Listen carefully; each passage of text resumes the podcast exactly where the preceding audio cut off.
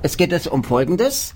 Am 25. Juli ist ja in äh, Nürnberg äh, der Aktionstag, der Aktionstag ähm, der Arbeitslosen. Und was ist an dieser Demo geplant, so viel? Also in dieser Demo, wir haben erstens mal äh, geplant, dass wir einen Demonstrationszug machen und der beginnt äh, äh am Kornmarkt, das heißt vor dem DGB-Haus und äh, dort wird äh, der stellvertretende Geschäftsführer von Verdi Mittelfranken, der Kollege Uli Schneeweiß, äh, die Auftaktrede halten. Dann marschieren wir durch die Straße der Menschenrechte, wo der Herr Preu von der äh, evangelischen äh, Betriebsseelsorge äh, eine Rede in der Straße der Menschenrechte Rechte an der Säule der für Recht auf Arbeit halten wird. Und dann marschieren wir zur Lorenzkirche an der äh, Firma Karstadt vorbei, wo wir ein kurzes Statement abgeben, an der Deutschen Bank, die natürlich äh, dafür steht, äh, wie, äh, wie Finanzzocker äh, in diesem unserem Lande halt, handeln. Und dann geht es zum Weißen Turm und am Weißen Turm ist dann die Hauptkundgebung mit unseren beiden Hauptrednern, dem Franz Segbers, der ist Professor in Marburg er ist Professor für Sozialethik und äh, einer Erwerbslosen, der Kollegin Inge Scholz, die aus Sicht von Erwerbslosen äh, unsere Forderungen darstellen wird. Jetzt hätte ich noch eine Frage. Ich wollte mal die Elmstassen-Sachen sagen. Das heißt Praktikum. Man arbeitet ja vier Wochen umsonst kann man statt etwa zu etwas Juwalen, man kann an Juwalen Betrieb kommen, kann man aber auch unter Umständen zu einer Baumafia landen, diese vier Wochen unter Umständen, wo man zum Nulltarif arbeiten muss. Also wo man letztendlich landet äh, mit, äh, mit seinem Praktikum, ist im Grunde genommen wurscht. Äh, Fakt ist aus unserer Sicht, und wir, äh, mhm. es gibt ganz deutliche mhm. Hinweise, dass die meisten Firmen das weitlich ausnutzen und äh, Praktikanten äh, dazu hernehmen, um ihre, um ihre Personalengpässe ganz einfach äh, äh, zu umgehen. So, äh, wir lassen die umsonst arbeiten und äh, nach dem Praktikum sind sie nicht geeignet und dann kommen die nächsten. Das ist ein, ein, ein ewiger Kreislauf und das ist das, was ich, was ich massiv kritisiere. Und jetzt gibt's die nächste Stufe, wäre da ein Eurojob. Ursprünglich sollen die Leute nur in gemeinnützigen äh, Vereinen beschäftigt werden. Aber es sind auch viele Firmen im Hintergrund, die Geheimverträge mit Kirchen und anderen gemeinnützigen Verbände machen. Und ist sowas, sind diese Fälle bekannt? Diese Fälle sind uns bekannt, es sind noch mehr Fälle bekannt. Mhm. Wir wissen, wir wissen, dass äh, eine ganze Reihe von Leuten in äh, hochsensiblen Bereichen arbeiten, in Förderschulen, in Kindergärten, ähm, in Hauptschulen. Äh, dort machen sie aber nicht etwa Tätigkeiten, Tätigkeiten, die, sag ich mal, äh, neben dem, neben der normalen pädagogischen Tätigkeit liegen, sondern sie beschäftigen sich mit den Kindern. Und äh, für mich heißen überhaupt ein Euro Jobs. Die Arbeit ist da und die Arbeit muss gemacht werden. Aber es kann doch nicht angehen, dass man so billig äh, die Leute als Billigarbeiter verpflichtet. Das ist für mich ist das ganz einfach Zwangsarbeit und äh, denen keine Perspektive für ihre Zukunft äh, gibt, sondern dass man ganz einfach sagt, wir lassen diese Arbeiten, die vorhanden sind, von diesen 1-Euro-Jobbern verrichten, von Arbeitslosen verrichten und wir stellen aber keine neuen Leute ein. Auch das ist ein ewiger Kreislauf. Die arbeiten für ein halbes Jahr, mittlerweile sogar für ein Jahr, weil ein Euro-Jobs werden dann umgewandelt, das heißt dann Bürgerservice oder Bürgerarbeit und weiß da wunder, wunderbare, äh, wunderbare Beschreibungen äh, von, von, äh, von Zwangsarbeit. Aber es bleibt nach wie vor Zwangsarbeit. Die Arbeit ist da und die Frage ist, warum werden diese Arbeiten, diese Arbeitsplätze nicht in normale Arbeitsplätze zu tariflichen Bedingungen äh, umgewandelt, äh, dann haben die Leute eine Perspektive und die Menschen sind aus der Arbeitslosigkeit heraus und gleichzeitig, äh, sage ich mal, äh, dient das ja auch unserer Binnenkonjunktur, wenn diese Menschen. Und teurer ist das auch nicht, wenn man das in normale Arbeitsplätze umwandelt. Das ist ja der, der Widersinn dieser ganzen Geschichte. Jetzt eine andere Frage, jetzt gehe ich mal eine Stufe höher zu den 400-Euro-Jobbern. Die können ja bis zu zwölf Stunden manchmal arbeiten. Es sind Fälle bekannt, wo einem über Wochenende zum Beispiel Kupschläden bearbeitet wird, wobei der Kupschsohn sogar noch Geld den vorenthalten wollte. Und sind Fälle bekannt, dass zum Beispiel Leute dann erzählt wird, so, sie dürfen nicht sagen, dass sie zwölf Stunden arbeiten, sie sagen, was sie in acht Stunden machen, dem Arbeits, den, den, und, sie, und mehr dürfen sie nicht verraten. Kann das bei manchen Betrieben passieren? Also äh, mir sind mir, mir ist nur bekannt, äh, im Allgemeinen bekannt, dass äh, 400 Euro Jobs äh, auf der Basis von 15 Wochenstunden arbeiten. So 15 Wochenstunden, das sind 65 Stunden im Monat, macht einen, äh, einen Bruttoverdienst von 6,10 Euro. Wenn man sich jetzt mal die Tarife hernimmt, und die müssen ja nach Tarif bezahlt werden, es widerspricht allen äh, allen rechtlichen, rechtlichen Geschichten, sowohl dem Gesetz über die 400 äh, Euro Jobs als auch äh, jeder rechtlichen Auffassung, dass jeder gleich zu bezahlen ist. Wenn man jetzt äh, diese ganze äh, Geschichte mal hernimmt und das mal untersucht und mal die Tarife hernimmt, dann stelle ich ganz einfach fest, hier werden Menschen sogar unter Lohnwucherbedingungen, das heißt zu 50 Prozent unter Tarif bezahlt. Die meisten 400-Euro-Jobs sind ganz einfach sittenwidrig. Das muss man ganz einfach so feststellen.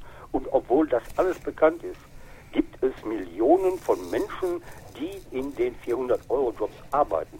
Es sind sieben bis acht Millionen Menschen, die 400 Euro, bei 400-Euro-Jobs äh, tätig sind. Ich halte das äh, für, für ganz schlimm, dass es Menschen in diesem unserem Lande gibt, die sittenwidrig und sogar unter Lohnbucherbedingungen, das heißt 50 Prozent unter Tarif bezahlt werden. Nun gibt es ein Beispiel, zeigt ein Arbeitsloser, eine Arbeitslose Rückgrat und sagt Sauerei, ich gehe an die Zeitung, ich sage meine Gewerkschaft, mache öffentlich, was für Bedingungen da herrschen. Kann, er kann natürlich jetzt fristlos entlassen werden und kann auch das Landkreis oder nee, das Hartz-IV-Amt oder die Arge, sagen wir mal, herkommen und sagen, nee, wir streichen, du wirst Ersatz durch dein Geld gestrichen werden, denn sie haben der Firma, sie haben Firma haben es verraten, haben der Firma die Treue gebrochen. Sind schon Fälle dieser Art bekannt? Nein, sind Noch? uns nicht bekannt. Mir ist nur bekannt, dass eine Kollegin, dass eine Kollegin, die in eine äh, geringerwertige Tätigkeit, das hat ja allerdings jetzt nichts mit 400 Euro Jobs zu tun, die, äh, die von der AGE verpflichtet wurde, äh, einen, eine Arbeit anzunehmen, äh, die, wo die Bezahlung äh, äh, bei 5 Euro gelegen ist, und zwar äh, in Dortmund, äh, als sie gesagt hat, äh, als sie sich geweigert hat, diese Arbeit anzunehmen, hat man äh, sie mit Sanktionen, man hat ihr nämlich Leistungen aus dem SGB II gestrichen, man hat diese Leistungen gekürzt und sie musste vor das Sozialgericht gehen und das Sozialgericht äh, hat festgestellt, diese Arbeit ist ganz einfach sittenwidrig. Die Vermittlung in sittenwidrige Löhne äh, halte ich überhaupt für sehr, sehr problematisch. Sie ist nicht nur problematisch, sondern sie ist widersinnig. Also die AGE darf nicht hergehen und äh, äh, sagen, du musst jetzt diesen Job annehmen, äh, sondern sie muss halt überprüfen, ist diese, ist diese Arbeit sittenwidrig. Nur die, das tut die AGE nicht. Sie tut es ganz einfach nicht, sondern vermittelt weiter und zwingt sogar die Leute da rein, äh, nicht nur bei den 400-Euro-Job, sondern auch in alle, jede andere Arbeit. Und das bringt natürlich auch die Kolleginnen und Kollegen in den Betrieben unter Druck. Denn wenn da eine, eine drin ist, die weit unter Tarif arbeitet oder einer drin ist, der weit unter Tarif arbeitet, dann übt das natürlich wahnsinnigen Druck auf die äh, Beschäftigten dieses Betriebes aus und sagen, ach guck mal, du musst jetzt, der Arbeitgeber kann leicht und locker hergehen und sagen, du musst jetzt auch mal runter mit deiner Bezahlung. Weil da haben wir ja schon jemanden, der viel billiger arbeitet. Das heißt, Leute also gegeneinander ausgespielt. Natürlich, mhm. natürlich. Das SGB II ist nicht angelegt, äh, äh, Erwerbslose in Arbeit zu bringen oder in vernünftige Jobs äh, zu bringen, sondern äh, das SGB II dient dazu, die gesamte Gesellschaft unter Druck zu setzen. Jetzt, also wer, wer, sich einmal, wer sich einmal den Paragraphen 1 des SGB II anschaut und den Paragraphen 1 des SGB 12 der alten Sozialhilfe, in, in der alten Sozialhilfe steht doch was von Menschenwürde drin, von einem menschenwürdigen Leben. Das steht im SGB II in keinem Paragraphen drin. Jetzt die andere Frage zum Thema Leiharbeit. Können Sie mal das mal definieren, die Leiharbeit, das Wort Leiharbeit, für die, für die Zuhörerinnen und Zuhörer in Marburg und Umgebung? Also äh, Leiharbeit ist, äh, ist ja eine Beschäftigung, äh, wo ich sage, äh, auch hier ist, ist ja die, die, die, das Ausspielen, das Ausspielen der, der Stammbelegschaft mit den Leiharbeitern äh, total gegeben. Da sind Menschen da, die unter Leiharbeitsbedingungen zu viel, viel schlimmeren, schlechteren Tarifbedingungen äh, arbeiten in dem, äh, in dem Betrieb, die dieselbe Arbeit machen. Und ich bin der Meinung, wer dieselbe Arbeit macht, der muss auch gleich bezahlt werden.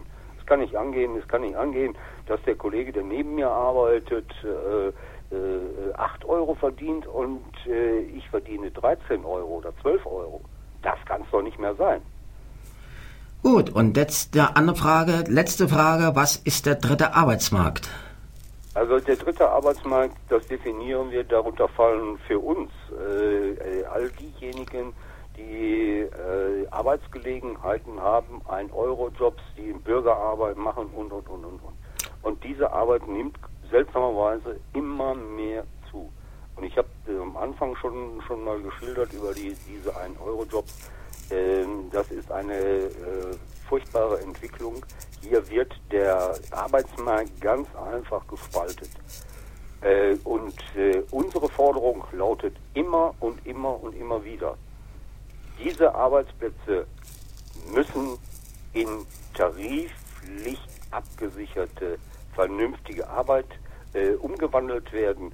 Sie können das auch. Sie sind auch nicht viel teurer.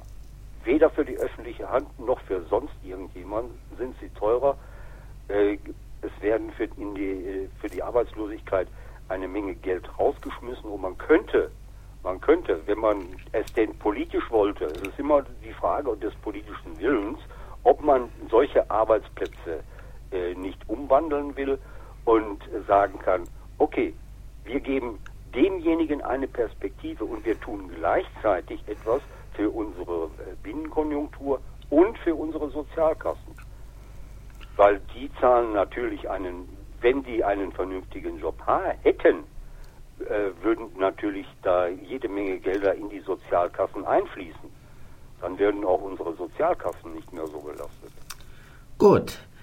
Dann äh, wünsche ich mal am 25. Juli viel Erfolg und dass viele Leute teilnehmen werden. Geht heute schon los. Wir mhm. machen heute eine oh. besondere Aktion zu dem, zu dem Thema Mieten. Mhm. Äh, Schönerhausen mit Hartz IV. Wir bauen eine äh, Feldstadt aus, um auf die Mietsituation, das kommt nämlich auch noch dazu. Mhm. Man vergisst das immer in der Öffentlichkeit, weil die Mieten ja nach oben begrenzt sind und uns sind ja nur uns sind ja nur äh, Sachen gestattet, äh, die äh, also niedrigpreisige Wohnungen gestattet. Also selbst mittelpreisige Wohnungen dürfen wir ja überhaupt nicht bewohnen. Und äh, ich kenne keine, äh, keine Arge, keine, keine Kommune, die über die Wohngeldgrenze geht. Ich kenne sogar Fälle, wo die Kommunen die Mieten sogar unterhalb der äh, Wohngeldgrenze äh, angesiedelt haben und das widerspricht selbst äh, dem Urteil des Bundessozialgerichtes. Und da machen wir dann heute darauf aufmerksam. Ah ja, gut. Es geht also heute schon los. Ja. Gut. Dann wünsche ich viel Erfolg und schönen Dank für Ihr Interview. Dann bedanke ich mich auch recht herzlich. Und, und vielleicht. Euch und schönen Gruß nach Marburg. Gut, vielleicht werden wir noch in Nürnberg besuchen. Jo. Jo, wiederhören. Tschüss.